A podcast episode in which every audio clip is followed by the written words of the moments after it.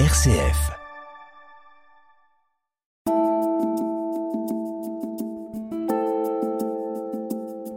Aujourd'hui, nous vous proposons la conférence Glacier en péril, les effets du réchauffement climatique. Elle est présentée par Claude Grandpay, passionné expert des volcans, et qui cette fois-ci s'est intéressé au sort des glaciers et aux conséquences du dérèglement climatique. Cette conférence a été enregistrée le 12 octobre 2022 à l'Université du Temps Libre à Angoulême. Bonne écoute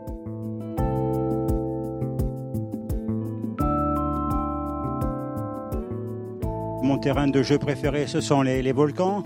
Alors pourquoi est-ce que je les ai délaissés? Ben, Tout simplement parce que j'ai fréquenté au niveau volcanique des terres arctiques, l'Alaska en particulier, où il y a des volcans. Et je me suis rendu compte qu'à côté de ces volcans, il y avait également des glaciers et que les glaciers étaient vraiment malades.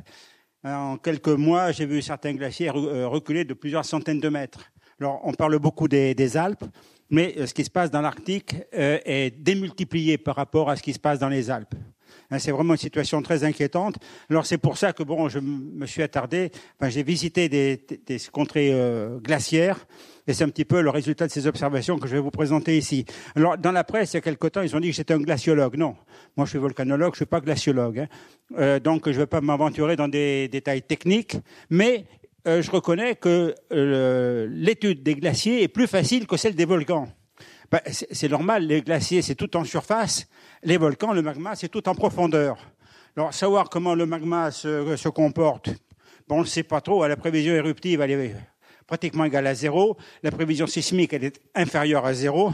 Hein, il suffit de voir ce qui se passe, ce qui s'est passé il y a encore quelques semaines à La Réunion, où le 7 septembre, on nous a annoncé une éruption dans quelques minutes ou quelques heures, et l'éruption a eu lieu le 18 septembre. Donc, bon, elle a eu lieu, mais heureusement, euh, à La Réunion, c'est une zone désertique où se passe l'éruption, donc il n'y a pas d'évacuation de population. Mais comprenez bien que quand il y a des populations qui sont à la clé, euh, il ne faut pas se rater pour savoir si on va évacuer ou pas évacuer.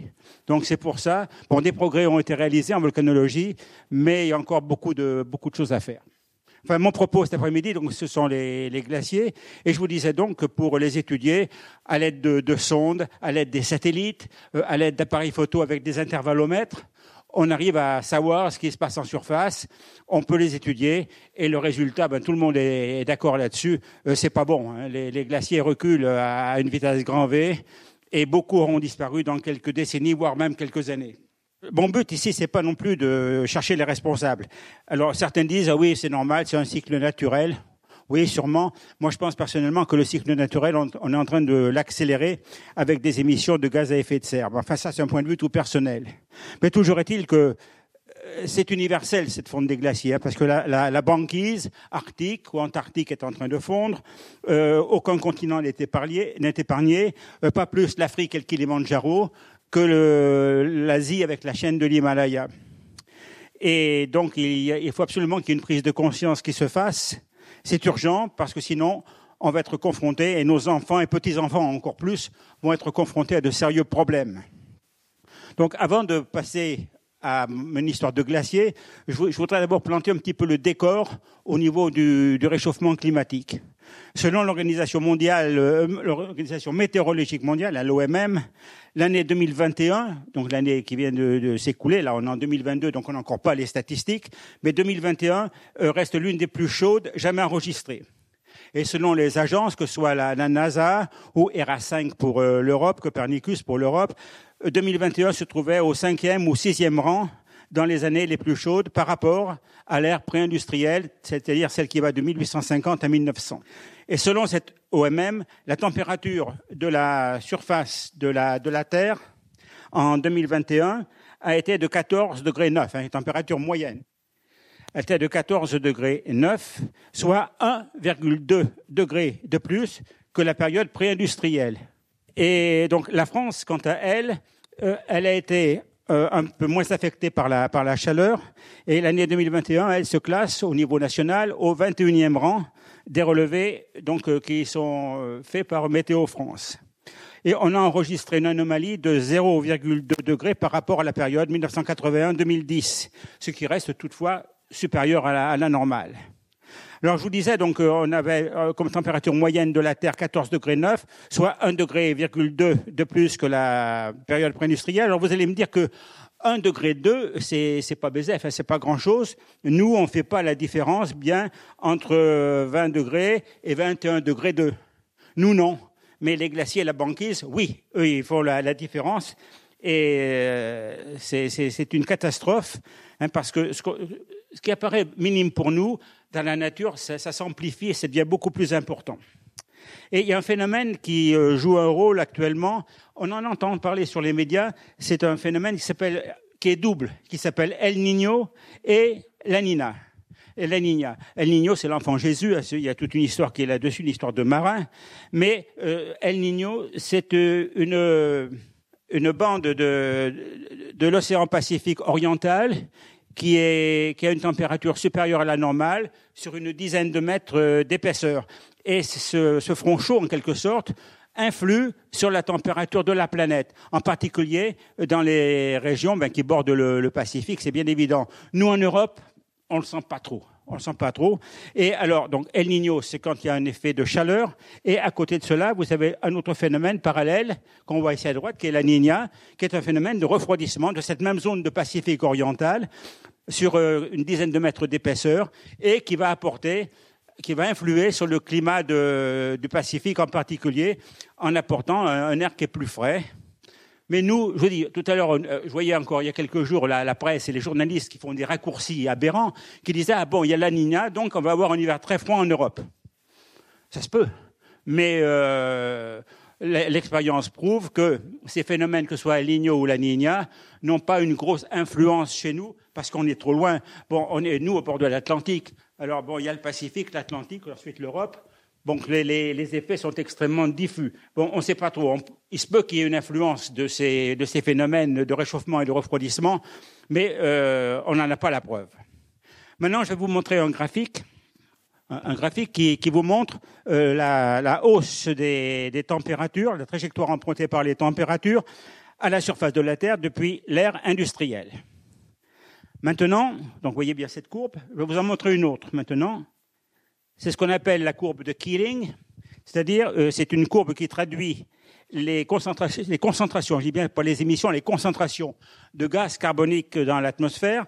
Ces relevés sont faits à Hawaï, au sommet d'un volcan que je connais bien, qui s'appelle le Mauna Loa, à 4200 mètres d'altitude.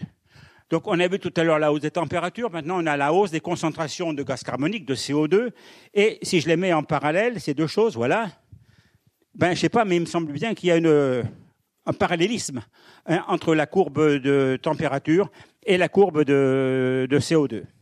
Et alors, euh, dire que ce sont les gaz à effet de serre qui sont responsables de la hausse des températures, il n'y a qu'un pas à franchir. À vous de voir s'il faut le franchir ou pas. Toujours est-il que vous le voyez en haut de la deuxième image, les concentrations de CO2 actuellement sont de plus de 415 ppm de parties par million, ce qui est tout à fait considérable. C'est pas normal.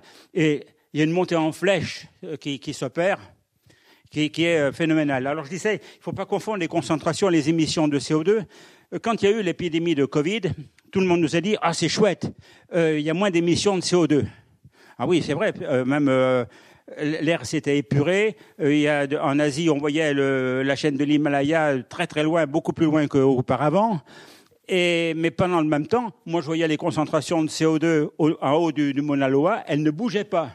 Dire en dessous les émissions c'est mieux, en haut les concentrations c'est pas bon. Pourquoi? Bien parce que si on veut que ces concentrations elles diminuent, à supposer par un coup de baguette magique, là aujourd'hui on arrête les concentrations de gaz polluants, de gaz à effet de serre, de CO2 ou de méthane.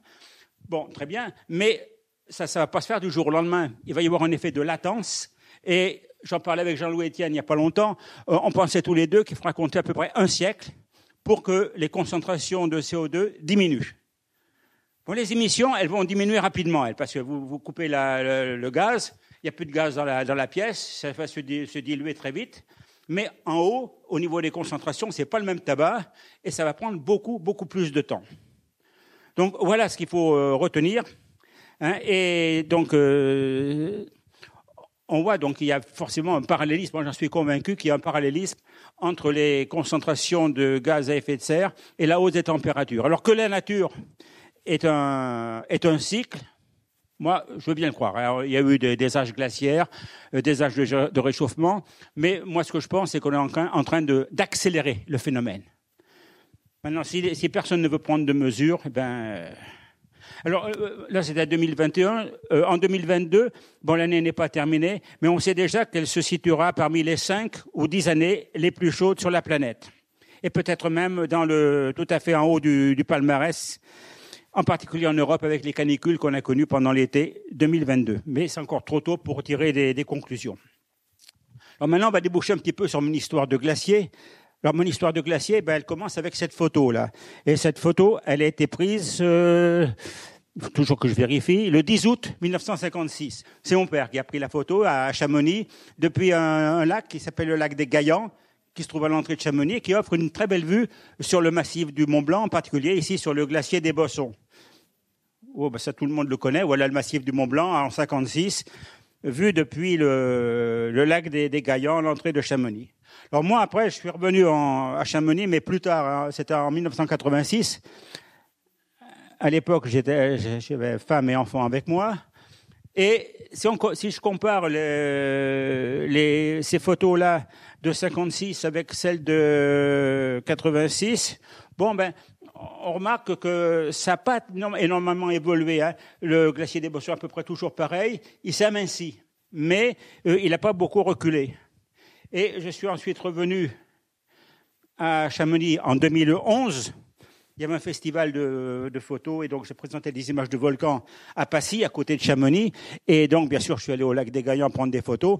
Et là, c'est plus du tout le même tabac parce que le glacier des Bossons, moi, j'ai eu l'impression qu'il y avait un chalumeau qui lui avait chauffé les fesses et qu'il avait, que, que son front avait remonté dans la, montagne. Et là, à cette époque-là, en 2011, on parlait beaucoup plus de réchauffement climatique. Euh, la charnière, c'est autour de 1975 par là que vraiment on a vu qu'il y avait un effet de basculement dans le recul de, des glaciers sous l'effet du réchauffement climatique.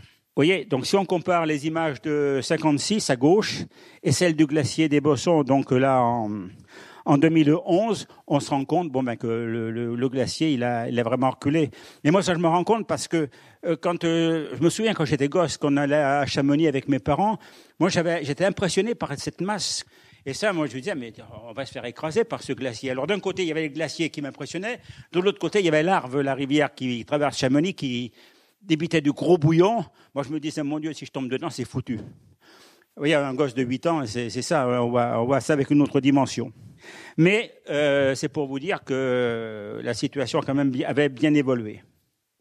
Voilà, ensuite maintenant, donc en 2019, une nouvelle vue du glacier des Bossons qui avait, beaucoup reculé. En plus, euh, sur la droite de l'image, un autre glacier, c'est le glacier du Tacona. Et à une, époque, les deux glaciers, des Bossons et du Tacona, ils se rejoignaient en haut de l'épine dorsale qu'on voit ici. Et aujourd'hui, moi j'y suis monté il y a trois ans. Euh, ça s'appelle la jonction. Il n'y a plus de jonction entre les deux glaciers. On est sur de la roche. Y a, euh, quand on est en haut, on a à gauche le Bosson, à droite le Tacona, mais il n'y a plus de, de jonction comme c'était dans les années 50 ou les années 1960. Voilà une autre vue actuelle donc du, du glacier des Bossons, du Tacona, ce qui est à côté. Donc, euh, il faut noter également, donc en, 2015, s'agissant du glacier des Bossons, le front s'est écoulé, et s'est écroulé, pardon, il s'est écroulé. Il y a un volume de 100 000, 200 000 mètres cubes de glace qui sont partis euh, vers l'aval. Heureusement, bon, il n'y avait pas d'habitation parce que c'est de la roche. Mais à la place du front de, glacier en pointe, on avait, ben, ceci, c'est-à-dire un mur de glace de plusieurs dizaines de mètres de, de hauteur, à la place donc d'une pointe glaciaire. Et là, ça continue. Maintenant, au pied du glacier des Bossons, il y a un lac qui s'est formé. On a peur qu'il y ait des masses de glace qui tombent dans ce lac, qui le fassent déborder et qui menacent le village des Bossons ou des Ouches qui se trouvent en, aval. Alors, euh, fort de cette expérience-là, euh, c'est en 2015, euh, je suis allé à, l'altiport de Megève. Je me suis trouvé un avion. C'est pas moi qui pilotais, mais j'ai trouvé donc un pilote pour me conduire au-dessus des, glaciers du massif du, Mont Blanc. Et donc j'ai vu ces glaciers défiler les uns après les autres. Alors il y avait le glacier du Tour, le, glacier de, de l'Échaud, euh, le glacier euh, d'Argentière que l'on voit ici. Et puis euh, il y avait également bien sûr la, mer de glace. Voilà un autre glacier donc, que l'on voit dans le survol. Alors la mer de glace, la voici en 56. Là encore, c'est mon père qui avait pris cette, photo. Et la mer de glace, bon, elle est impressionnante, hein, parce qu'on prenait bien sûr comme aujourd'hui le petit train du Mont-en-Vert. On arrivait à la gare Semital, on débarquait sur le quai et le glacier, la mer de glace, était pratiquement de niveau. Je m'en souviens parfaitement, moi, était presque de niveau avec la plateforme du, euh, du, petit train. Et après, donc, on allait voir la, la, grotte qui se trouve dans la mer de glace. Voilà une autre photo avec les crevasses. Moi, les crevasses, elles me faisaient peur, je vous dis pas. Et là, voilà, on passait sur des planches, des planches au-dessus des crevasses. Là encore, je me disais, mon pauvre il faut faire attention. Si tu tombes au fond, on va pas te, récupérer. Hein. Ben oui, un gosse de 8 ans, moi j'étais pas grand, plus à l'époque, donc euh, j'en menais pas large là-dessus. Et donc euh, voilà ce, qui se passait, c'est en 1956. Avec l'entrée de la grotte, vous voyez, creusé dedans, là il n'y a pas de problème. Hein. Et là, année 1980, 85 ou 86, je suis retourné avec euh, ma, femme et mes enfants pour leur montrer un petit peu un glacier. Bon, la mer de glace, elle était toujours présentable. Hein. bon, elle n'était pas aussi haute qu'en 1956, mais ça allait encore. Et alors, là aujourd'hui, c'est plus le même tabac.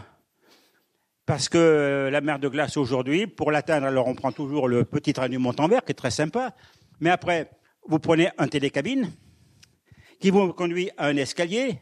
Alors, moi, quand je l'ai pris, combien? 500. Ah, moi, j'avais compté 400, mais donc c'était ça en 2017 ou 2018. Ça veut dire que là, en trois ans, ils en ont rajouté. Et là, ils sont en train d'aménager en plus tout un tintouin euh, au niveau du Mont-en-Vert qui ne servira à rien parce qu'il n'y aura plus le glacier. Mais bon, ça, c'est une autre histoire. Enfin, pour vous dire, vous voyez que la mer de glace, euh, elle a sacrément baissé. Elle a tellement baissé que, vous voyez, ce qu'on appelle l'encaissant du glacier, la roche est à nu. La végétation n'a pas eu le temps de reprendre ses droits tellement c'est allé vite. Alors là, voilà encore cette mer de glace. Là, voilà, j'en ai fait plusieurs photos. Là, elles sont récentes, celles-là. Hein. C'est de 2018, je les ai faites. Et alors, ce que j'aime bien, c'est que le long de l'escalier, une fois qu'on a pris le télécabine, on prend un escalier en, fer qui descend pour aller voir la grotte. Et tout le long de l'escalier, ils ont mis des repères. Vous voyez, par exemple, en 1990, la glace est à ce niveau-là. Et vous voyez, donc en 2010, c'était 2018 ou 2019 que j'ai fait la photo on voit à quel niveau euh, se trouve la glace. Et donc aujourd'hui, il y a une webcam. Aujourd'hui, c'est intéressant, il y a une webcam qui existe. Vous allez sur Internet, sur Google, vous mettez euh, webcam mer de glace et vous allez avoir une euh, très belle vue de, la mer de glace aujourd'hui en direct. Et vous vous rendrez compte, d'ailleurs, ce qui s'est passé l'été dernier. L'été dernier, c'était une catastrophe sur la mer de glace. Hein. Elle a été fracturée de partout, elle a baissé. Elle, perdait 10 cm par jour pendant l'été 2021. Hein, ah ouais, 10 cm par jour. Donc c'est pour vous dire un petit peu la, catastrophe. Et vous voyez, là, il y a toujours la, grotte qui est creusée. Alors ils en creusent une chaque année parce que bon, euh, le glacier fond tellement vite qu'il faut la refaire. Et alors qu'est-ce qu'ils ont fait? Ils ont mis une bâche, une bâche blanche, bien sûr, parce que le blanc réfléchit la lumière du soleil. Et donc, pour empêcher que l'entrée de la grotte euh, fonde trop vite, ils ont étalé cette bâche blanche, donc pour la protéger. Alors la visite de la grotte, moi je l'aime bien hein, parce que d'une part, bon, c'est sympa à l'intérieur. Vous voyez, il y a un tunnel de, glace. Ça conduit même une chambre à coucher, mais là il faut pas mettre la bouillotte parce que ça va pas le faire. Hein. Et en plus, moi ce que j'aime bien, c'est regarder les parois de la grotte parce qu'il y, a, plein de petites bulles, de bulles de gaz, des bulles d'air qui sont dans, la glace. Et ces bulles d'air, si on les analyse en laboratoire, elles vous donnent l'état du climat il y a plusieurs siècles. Et là, on doit avoir à peu près 100 ou 200 ans de l'histoire de la mer de glace qui sont emprisonnés dans ces, bulles d'air. Et c'est comme ça d'ailleurs qu'en en faisant des, en prenant des carottes de glace dans le Groenland, en creusant profondément et en analysant, en analysant ensuite les, la glace et les bulles, on arrive à connaître l'âge des éruptions parce que les bulles ont emmagasiné de, de, dioxyde de soufre, par exemple, et on sait que à telle époque où il y a eu une accumulation de dioxyde de soufre, ça veut dire qu'il y a une éruption volcanique quelque part dans le monde. Donc ça, c'est très intéressant pour euh, dater les éruptions. Et puis même, euh, là, tout à l'heure, je vous ai montré la, courbe de Killing, la courbe des concentrations de CO2. Bon, on a commencé à les mesurer relativement récemment sur le Mauna Loa, mais pour connaître euh, le climat et les, les, les, concentrations de CO2 auparavant, eh bien, on a pris des carottes de glace au Groenland et on a mesuré la teneur en gaz, la teneur en CO2, la teneur en méthane de ces carottes de glace. Donc c'est très intéressant d'avoir cela. Ensuite, là, on va passer la frontière, on passe en Suisse. Là, vous avez un glacier, bon, j'aime beaucoup, qui est très beau. Hein. C'est le glacier d'Aletsch. C'est le plus long glacier d'Europe. Hein. Et on s'aperçoit que lui aussi, ben, il a subi les, les assauts du réchauffement climatique, comme pour la mer de glace. Si vous voyez les l'encaissant, elle est dénudée. Il n'y a pas de végétation parce que c'était tellement vite. La descente du glacier s'est faite tellement rapidement que la végétation n'a pas eu le temps de reprendre ses droits. Et là, ça continue. Et on ne peut rien y faire. Hein. On ne peut que subir là. Hein. Voilà une autre vue du, glacier d'Aletsch. On voit très bien donc cet encaissant et la perte de végétation. Là, oui, c'est très flagrant sur cette image-là. Ensuite, autre glacier suisse, ben, c'est le glacier du Rhône. C'est celui qui donne naissance au fleuve que, nous connaissons. Ben, c'est pareil, le glacier du Rhône, il fait comme la mer de glace, il fait comme le glacier d'Aletsch, il recule, il s'amincit. Là, on voit sur l'amont, là aussi et sur la droite, sur l'encaissant du glacier, la perte de végétation, et ça qui ne reviendra pas de sitôt. Et là, en bas à droite, vous voyez, il y a une tache blanche. Alors moi, la première fois que j'ai visité le glacier, je dis, c'est marrant, il y a un éveil qui reste en bas. Ben non, pas du tout, c'est comme à la mer de glace. Il y a une, grotte qui est taillée dans le, glacier du Rhône, et pour la protéger, ils ont mis une, bâche euh, blanche. Et là, je peux vous assurer que cette grotte, elle ne va pas durer longtemps. Je l'ai visité, moi, je l'ai revisité il y, a, il y a deux ans. Ça coulait de partout à l'intérieur et on voyait des trous. C'est pas possible. Dans, dans deux trois ans, la, grotte elle n'existera pas ici. Hein. C'est pas possible qu'il la, il la conserve. Dans la mer de glace, encore un peu, parce que la mer de glace a une épaisseur plus importante que le glacier du Rhône. Mais là ici, c'est foutu.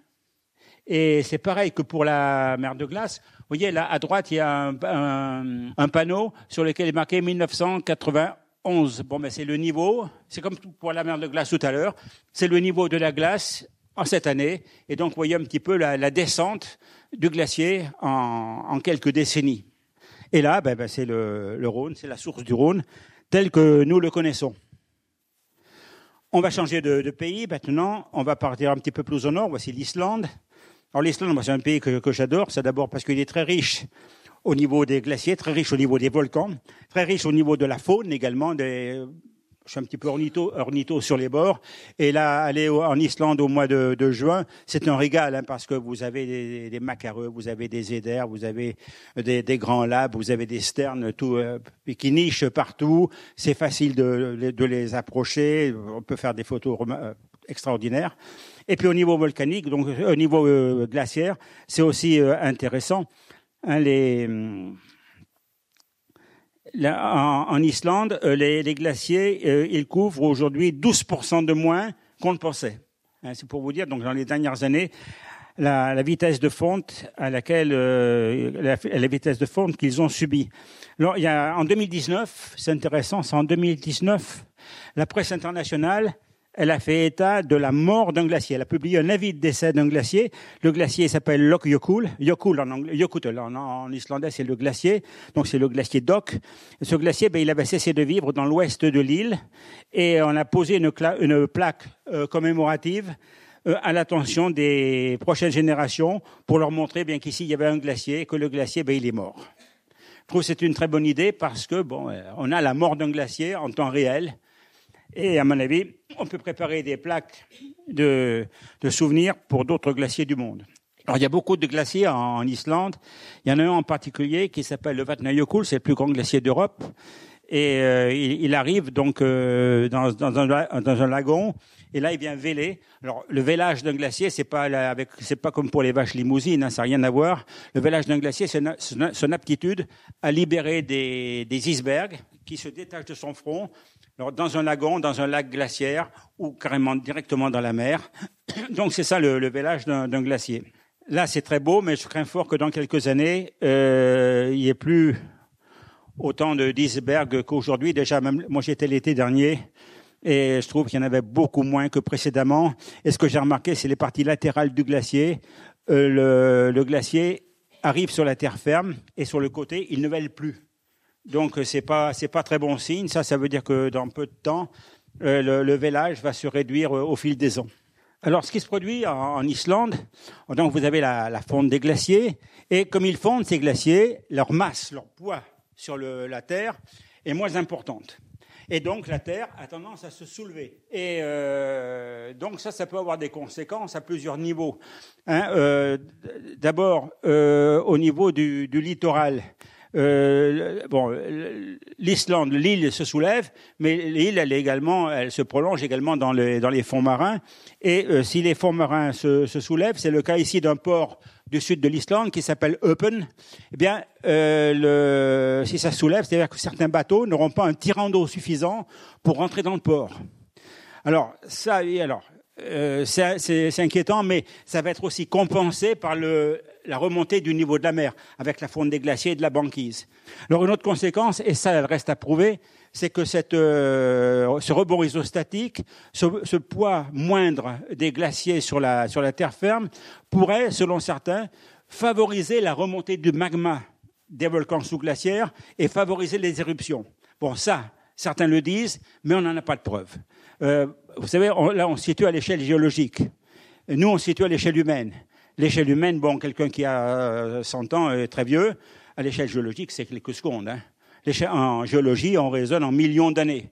Alors pour dire que l'activité volcanique va s'intensifier parce qu'il y a un rebond isostatique, il faudra en avoir des preuves. Les dernières éruptions de l'Islande, qui est en Islande, bon, elles se trouvent à l'intérieur des, terres. Celle qui a eu lieu donc euh, l'an dernier, il y a deux ans. Avant, il y a eu une éruption en 2014. Mais bon, rien ne montre que c'est lié au rebond isostatique parce que les éruptions ont eu lieu, dans des zones qui ne sont pas glaciaires. Donc, euh, par contre, il y a des glaciers sous le, gros, euh, des, volcans sous le gros glacier, là, le.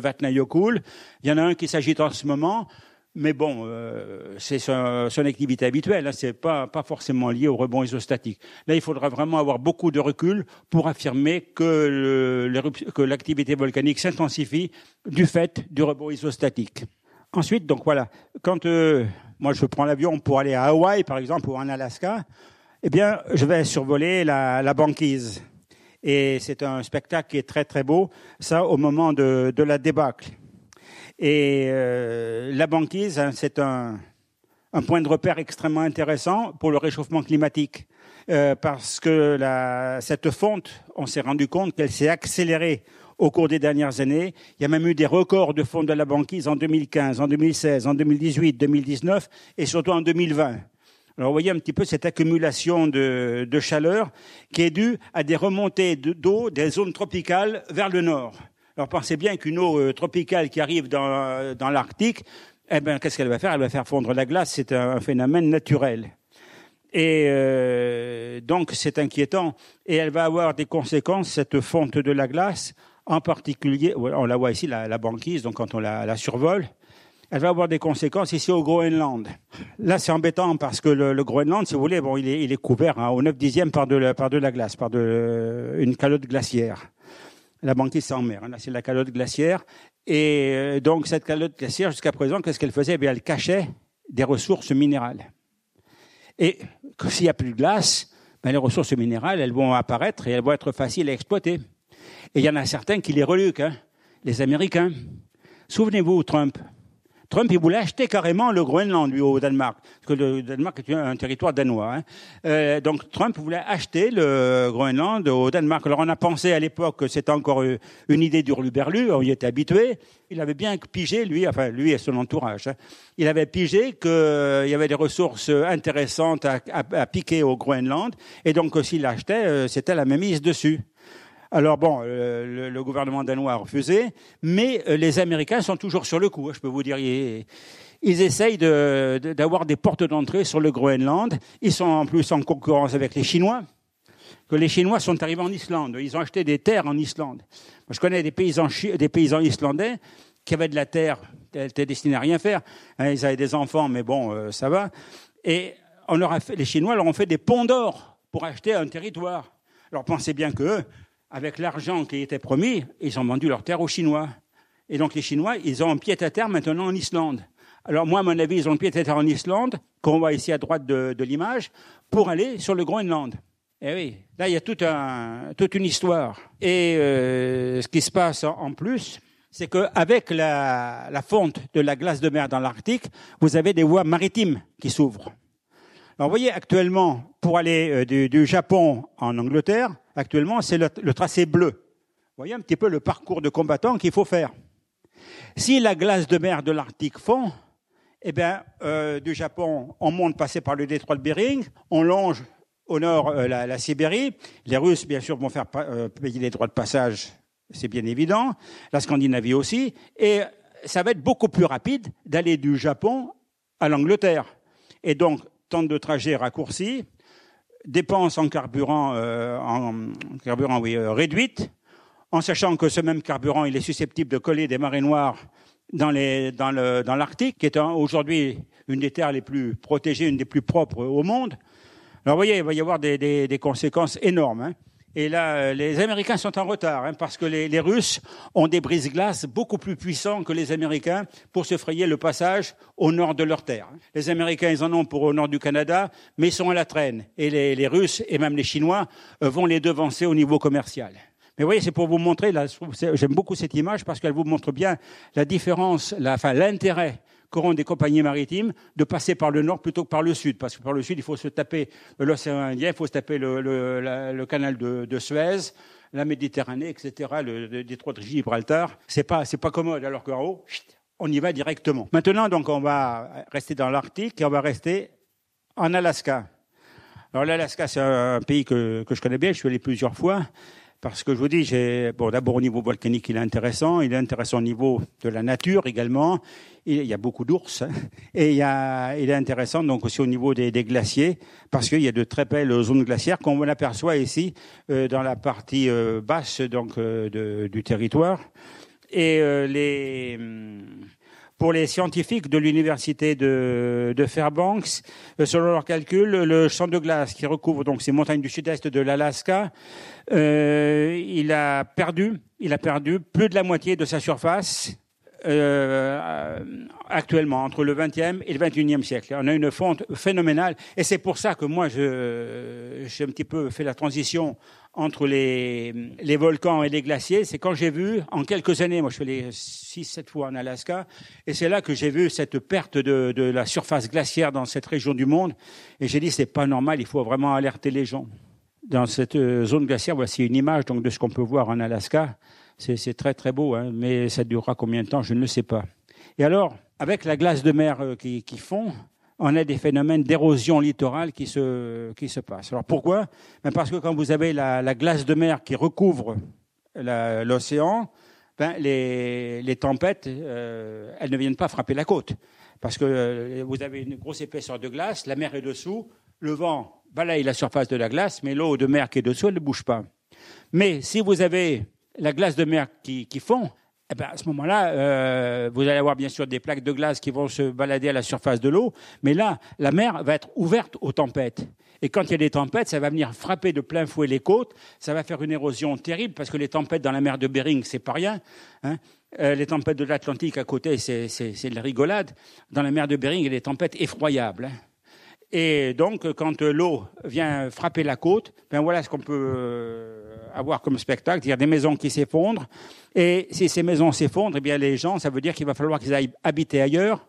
Or, ce sont des communautés autochtones qui ont leur mode de vie indépendant, qui vivent essentiellement de la chasse, chasse aux phoques, chasse à la baleine, et qui vivent en, autarcie. Et qu'est-ce qu'ils vont faire ces gens-là? Ben, ils, vont partir. Alors, on va, avec un peu de chance, on va leur trouver un terrain pour euh, construire des, des préfabriqués plus sur l'intérieur des terres, ou au pire, ils vont aller vivre dans la ville. Et là, ils vont être paumés parce que c'est pas du tout leur mode de vie. Donc, on peut imaginer un petit peu les conséquences que ça aura. Là, je parle de l'Alaska, mais dans d'autres régions du monde également. Hein. Et il faudrait pas non plus oublier chez nous. Là, ici, j'ai une photo de, de Lacano, sur la côte atlantique. Bon, ils ont mis quoi? Des enrochements. Ben ça, la, photo, elle est prise là, pendant l'été. Donc, il faisait beau, les gens étaient sur la plage. Mais le jour où vous avez une tempête avec, en plus un coefficient de marée élevé, au moment des grandes marées, si vous avez une tempête à ce moment-là, euh, les enrochements, ils vont pas tenir très longtemps. Hein. Euh, vous ceux qui connaissent la côte atlantique, vous avez qu'à voir les blocos allemands où ils sont arrivés euh, le long de la côte. Euh, ça, vous dit que des, des, morceaux de cailloux comme ça, euh, ils vont voler en éclats très rapidement. Et d'ailleurs, euh, s'agissant de la cano, on parle de plus en plus de relocaliser le bled euh, à l'intérieur des terres. Hein Euh, vous savez, au nord, en Gironde, une station balnéaire qui s'appelle Soulac. Il y a un immeuble qui s'appelle Le Signal, qui a été vidé de ses habitants et actuellement qui est en phase de démolition. Donc ça, ce sont deux exemples que je vous donne, mais bon, ce qui vient de se passer en Floride avec le, l'ouragan Ian, euh, c'est affreux. Hein. C'est là qu'on voit que la force de, l'océan est extrêmement destructrice. Bon, c'est un ouragan, vous allez me dire, donc c'est exceptionnel. Oui, mais euh, quand on a des grandes marées, souvenez-vous de la tempête de Xintia, euh, c'était la même chose. Hein. Donc, et ça, ce sont des événements extrêmes qui sont amenés à se répéter, à, s'accélérer sous les effets du réchauffement climatique. On passe au Canada. Au Canada, voici un glacier qui s'appelle le glacier d'Athabasca un très beau glacier au cœur des, Rocheuses. Et pareil, ben, ce, glacier, il est en train de, reculer à la vitesse grand V. Euh, il perd entre 10 et 25 mètres de longueur chaque année. Et on estime qu'il a perdu 2 kilomètres depuis 1844, depuis l'ère du petit âge glaciaire. Voilà, au moment de l'âge glaciaire, il était là. Vous êtes ici, ils disent, et l'image d'avant, le voici un petit peu la, différence de, recul du glacier. Alors les, Canadiens, ils sont sympas parce qu'ils ont mis des repères pour montrer aux gens où se trouvait le glacier. Ben là, vous l'avez le glacier en 1908, là, vous l'avez en 1992, et là, vous l'avez en 2014. Alors 2014, donc j'étais à ce moment-là, et la première fois que j'y suis allé, c'est en 2006 sur le, glacier. Et là, bon, je le connaissais pas. Je, je trouvais bien ce glacier-là. Et j'étais juste en tennis, donc j'ai pu m'avancer un peu sur le glacier. Bon, ça glissait. Je, je n'ai pas trop aventuré parce que je n'avais pas, envie de me casser une cheville sur le, glacier. Mais je m'étais dit, quand je vais y revenir, là, je vais prendre des crampons. Et en 2014, j'ai suis revenu, j'avais les crampons. Manque de bol. Le glacier, vous voyez, il va tellement reculer qu'il y a une rivière de, de fonte qui passe devant zone interdite, on ne pouvait pas aller plus loin et c'était tout à fait normal. Et donc, ben, mes, crampons, ils n'ont servi à rien. J'ai pas pu aller marcher sur le glacier comme je voulais parce que je me disais, ah ben là-haut, ça va être sympa, je vais avancer. Il doit y avoir quelques, quelques bédières, euh, c'est-à-dire des rivières dans le glacier. Sûrement qu'il y en a, mais bon, euh, c'était raté. Ça arrive, ça. Donc voilà, c'est pour vous dire encore une fois euh, à quel point un glacier est susceptible de reculer. Là, c'est au Canada. On change de contrée. On va dans l'Himalaya. Dans l'Himalaya, les glaciers, là aussi, reculent à une vitesse euh, phénoménale. Et c'est d'autant plus important que euh, la chaîne himalayenne, c'est le château d'eau de l'Asie. Et ça, vous vous rendez bien compte que le jour où il n'y aura plus de glaciers sur l'Himalaya, et ça, ça arrivera forcément un jour, autrement vont les choses, euh, ça va poser des problèmes à des populations qui ne seront plus alimentées en eau. Vous avez un pays comme le, Népal. Alors voilà ce qui se passe. Et puis ça se passe également ça en Amérique du Sud, au Pérou. Quand un glacier fond, il recule. Et en fondant, donc, c'est ce qui se passe au glacier des Bossons en ce moment. Hein. Il laisse un, lac devant. Il y a un lac qui se forme devant le front du glacier. Ce lac, comment est-ce qu'il est retenu? Il est retenu par la moraine, c'est-à-dire par des dépôts de matériaux. Le glacier continue à reculer, à fondre.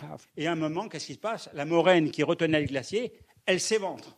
Et ce qui est en dessous reçoit tous les matériaux et toute l'eau qui s'est accumulée. Donc rendez-vous compte un petit peu de la catastrophe qui peut, qui peut se produire. Il y a quelques semaines, euh, sur la chaîne Arte, ils ont montré le phénomène au Pérou, hein, où il y a un glacier comme ça qui, qui avait une moraine devant, et un lac, la moraine s'est éventrée et euh, le village, enfin la bourgade qui était en dessous, a pris le déluge de, plein fouet avec beaucoup de morts. Hein. Ça, c'est un, phénomène qui, va se reproduire de plus en plus souvent. Et ce qui se passe au, Népal, bon ben c'est qu'il y a euh, beaucoup de, gens donc qui s'en vont, qui s'en vont parce qu'il n'y a plus ils ont plus d'eau, euh, ils ont plus de ressources nécessaires, et donc qu'est-ce qu'ils vont faire? Ils vont aller vivre à Katmandou, la capitale du Népal, et s'accumulent dans des bidonvilles qui sont de plus en plus fréquents dans cette ville. Et au Népal, euh, pour les Népalais, c'est la nature qui commande. La nature qui commande, c'est les, les, les, dieux de la nature sont dans la montagne, ce sont eux qui, qui gèrent le tout. Et euh, de toute façon, le, le gouvernement népalais, il ne fait rien, et puis il n'en a pas les moyens et ça, c'est une catastrophe ambulante parce que moi, je ne sens pas ce qui se passe dans l'Himalaya tout à l'heure. Bon, on le voit, l'Himalaya, bon, c'est l'Everest hein, pour beaucoup de gens, beaucoup d'alpinistes veulent faire l'Everest, comme on dit. Et ce qui se passe, c'est un, un, phénomène anecdotique, mais de plus en plus, on peut atteindre le sommet de l'Everest sans oxygène. Et avec le réchauffement climatique, bon, c'est pas tout le temps, mais il y a des périodes où les alpinistes peuvent atteindre le sommet de l'Everest à 8848 mètres sans oxygène. C'était une chose tout à fait impensable auparavant. Et les stations météo qui viennent d'être installées là sur le sur l'Everest euh, confirment le phénomène. Bon, euh, sans parler des que les glaciers en reculant et à l'heure ils sont en train de libérer, afin de de remettre à, jour les des alpinistes qui sont tombés dans les crevasses. Mais ça, bon, ça se produit sur tous les glaciers. Euh, vous tombez dans une crevasse euh, et puis euh, on ne retrouve pas le corps et quelques décennies après on retrouve le corps parce que le glacier est une rivière de glace qui avance hein, et donc à un moment ben, il rend le corps qu'il a emprisonné. On change de territoire, on passe dans l'hémisphère sud, on se trouve en Nouvelle-Zélande. En Nouvelle-Zélande, il y a deux îles, l'île du Nord qui est volcanique, que j'aime bien, et l'île du Sud qui ne l'est pas, tout ça pour des raisons de tectonique des plaques. Alors l'île du Sud, on le voit bien, il y a une épine dorsale, c'est une chaîne de montagnes qui s'appelle les Alpes du Sud, vous voyez, c'est une grande chaîne de montagnes avec euh, de, beaux sommets, avec le mont Cook qui, domine donc euh, cette chaîne. Alors j'aime bien cette photo-là parce qu'elle montre ce qu'on appelle la zone d'accumulation des glaciers. Alors la zone d'accumulation, c'est la naissance du, glacier.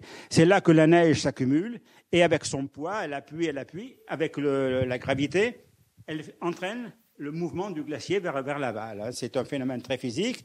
Hein, vous mettez euh, une accumulation de matériaux quelque part, vous appuyez, vous appuyez, ben les matériaux ils vont prendre la voie la plus facile, ils vont aller vers l'aval. Alors là, donc c'est la zone d'accumulation, et c'est bien notre problème en France actuellement, c'est que euh, l'hiver dernier, il a très peu neigé sur les Alpes, et donc il n'y a pas de neige sur les glaciers, et donc la zone d'accumulation, elle ne s'est pas refaite.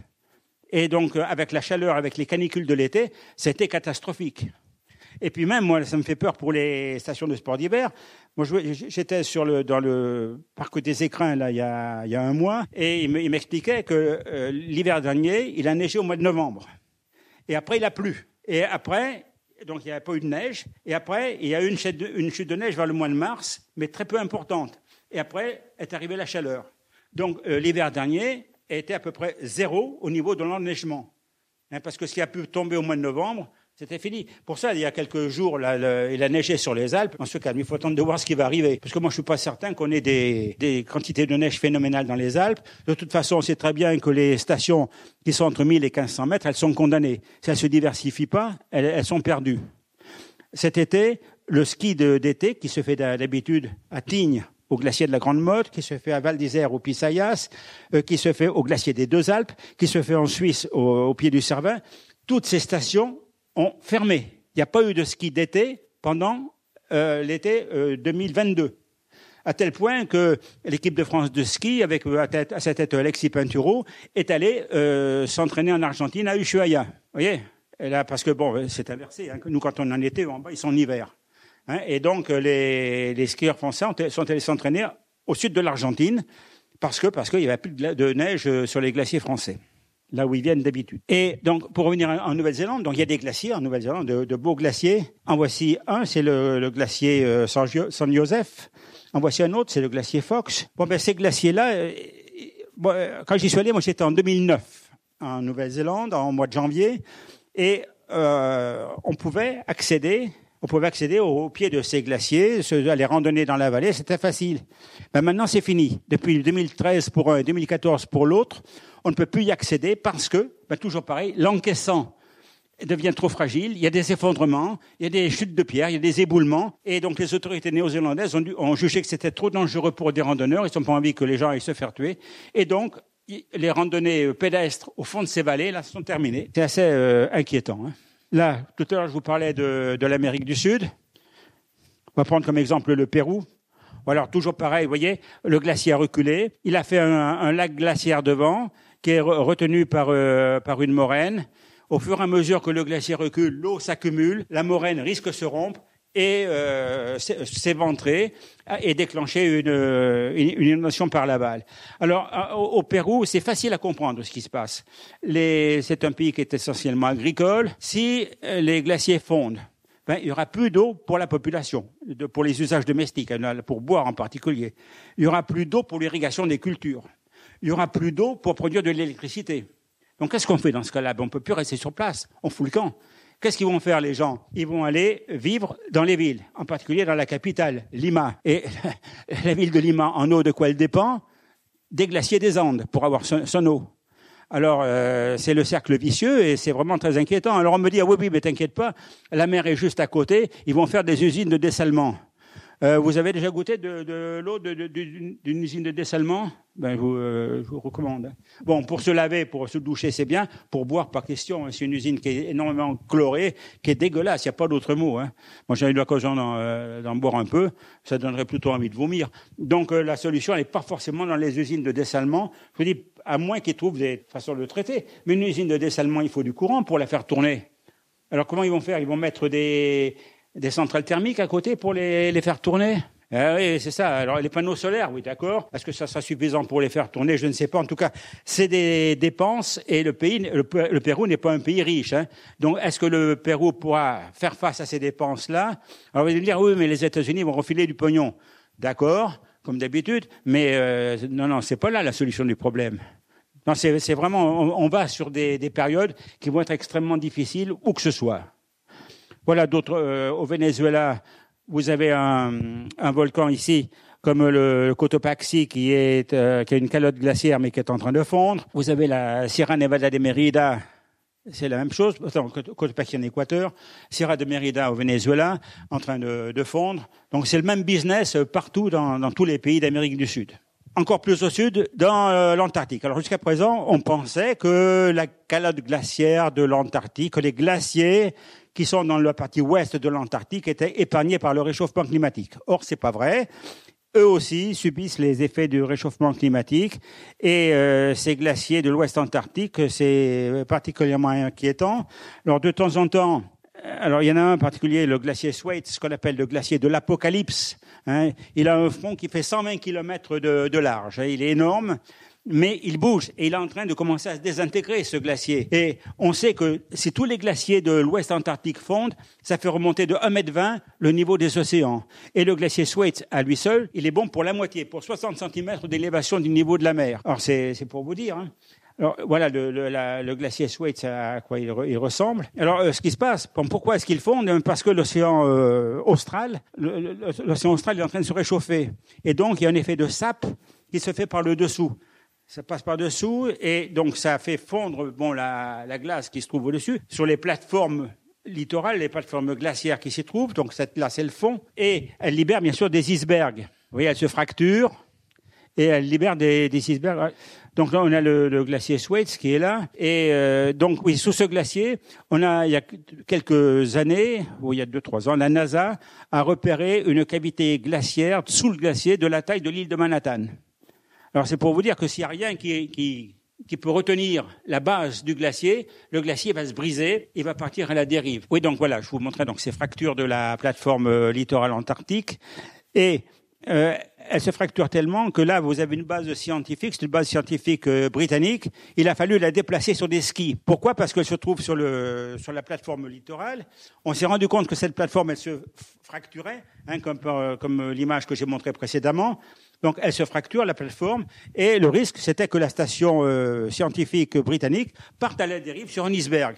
Donc qu'est-ce qu'on a fait? Ben, On l'a monté sur des skis, on l'a tiré et on l'a ramené vers l'intérieur des terres pour la mettre en sécurité. Donc il y a dans l'histoire euh, certains glaciers qui sont un petit peu épargnés, qui fondent pas ou qui fondent moins vite. Bon, ça dépend ça de leur orientation. Ici, vous avez un volcan de la chaîne des Cascades sur la côte ouest des États-Unis qui s'appelle le mont Shasta. Le mont Shasta, euh, donc euh, lui, euh, son, son, flanc euh, est exposé au vent humide du Pacifique, donc il neige abondamment et donc les glaciers se, se tiennent mieux. Pareil, il y en a un que peut-être que vous connaissez qui s'appelle le Perito Moreno en Argentine. Bon, pareil, il résiste mieux, même si on s'aperçoit qu'il est en train de, de s'amincir. Il est moins épais qu'il était auparavant. C'est un superbe glacier, avec des effondrements euh, sur son front qui sont très très spectaculaires. Quand on parle de, de, de l'Arctique, souvent, on ne pense qu'à la glace. On pense à la glace de mer, on pense à la calotte glaciaire, mais il ne faudrait pas négliger la toundra, et la toundra, elle est faite d'un sol particulier, c'est le permafrost, qu'on appelle aussi pergélisol, c'est-à-dire un sol qui est gelé en permanence. Et ce, sol, il est en train de dégeler. On ne dit pas qu'il faut, hein, pour le permafrost, on dit qu'il dégèle. Le résultat est le même, vous allez me dire. Mais enfin, dans, dans, le vocabulaire euh, scientifique, on dit que le permafrost, il dégèle. Et donc, quand il dégèle et peut libérer les gaz qui sont à l'intérieur, en particulier le méthane. Et en Sibérie, on s'est rendu compte un jour qu'il y avait des cratères dans la toundra. On s'est dit, bah, c'est quoi ça? C'est quoi? Parce qu'il y, avait, comme ça, ou il y en a encore plus gros que ça. Qu'est-ce qui a bien pu euh, se produire? Alors bien sûr, il y a les théories les plus fantaisistes qui ont été avancées. Ah oui, c'est des extraterrestres qui sont venus. Ben non, on s'est rendu compte très vite que, en fait, euh, c'est des bulles de méthane qui se trouve dans le, dans le sol, dans le sous-sol du gelé de la Sibérie, donc dans le permafrost, et qu'en dégelant, eh bien, la résistance du sol s'amoindrit, et donc vous avez des explosions de méthane qui se produisent. C'est ça, il y en a plusieurs comme ça, et euh, c'est là qu'on s'aperçoit qu'il y a des grandes quantités de gaz accumulées dans le permafrost de l'Arctique. Et quand le permafrost euh, ou le permagélisol hein, de l'Arctique y font, ça peut donner des résultats spectaculaires. Vous avez des déformations de routes, hein, comme ici dans, dans l'ouest de l'Alaska. Vous avez aussi des déformations de bâtiments. Bon, ça c'est des vieux bâtiments, mais euh, ça se produit également sur des bâtiments plus récents. À tel point que les immeubles qu'on construit aujourd'hui en Sibérie, on les met sur pilotis. Pourquoi? Ben Pour qu'il y ait un passage d'air sous le bâtiment et que la chaleur de l'intérieur du bâtiment ne fasse pas fondre, ne fasse pas dégeler plutôt le permafrost qui se trouve dessous. Et c'est logique, hein. en soulevant le bâtiment, l'air circule et euh, la, chaleur interne ne va pas être au contact du sol. Ce qui se passe aussi, c'est les forêts. Alors, on a ce qu'on appelle des forêts ivres en Alaska, dans le nord du Canada, en Sibérie. Moi, c'est Nicolas Vanier qui m'avait... Euh, un jour, on se trouvait ensemble dans un dans un festival et il m'avait dit, moi j'allais partir en Alaska, il m'a dit, tu euh, il y a, y a un, truc qu'il faut que tu vois, c'est les forêts qui tiennent plus debout, elles s'effondrent parce que les racines des arbres n'étant plus tenues par le, sol gelé, vous voyez, il y a des, tas de, de, conséquences possibles. Là, chez nous, c'est dans les Alpes. Alors, dans les Alpes, il y a également du permafrost. C'est ce qu'on appelle le permafrost de roche. C'est lui qui sert de lien, qui sert de ciment au niveau des roches. Et alors, si le permafrost dégèle dans les Alpes, si le ciment n'est plus là, eh bien, logiquement, il va y avoir des effondrements. Alors, il y en a eu un effondrement spectaculaire ici à côté de l'aiguille du Midi, un site qui s'appelle l'arrêt des Cosmiques. Vous voyez, ce qui se passe en 2018 qu'il y a eu un effondrement. Il y en a plusieurs dans, les Alpes. Il y en a eu au pied euh, sur le Cervin avec des alpinistes qui se sont fait tuer. Euh, c'est l'an dernier que c'est arrivé.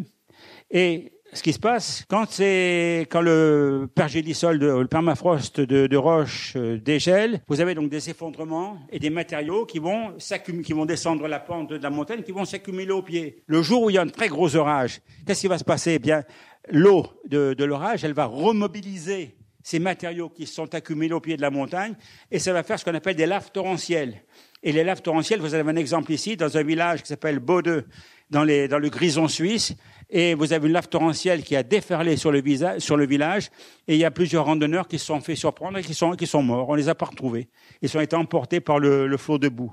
Donc, vous voyez, ça peut être dramatique. Donc, ça, c'est des conséquences, euh, des, des effets collatéraux, si vous voulez, du réchauffement climatique. Maintenant, euh, dans, l'Arctique, il faut aussi penser qu'il y a de la vie. Il y a des, hommes, bien sûr, des, autochtones. J'en ai parlé tout à l'heure à propos de l'érosion littorale.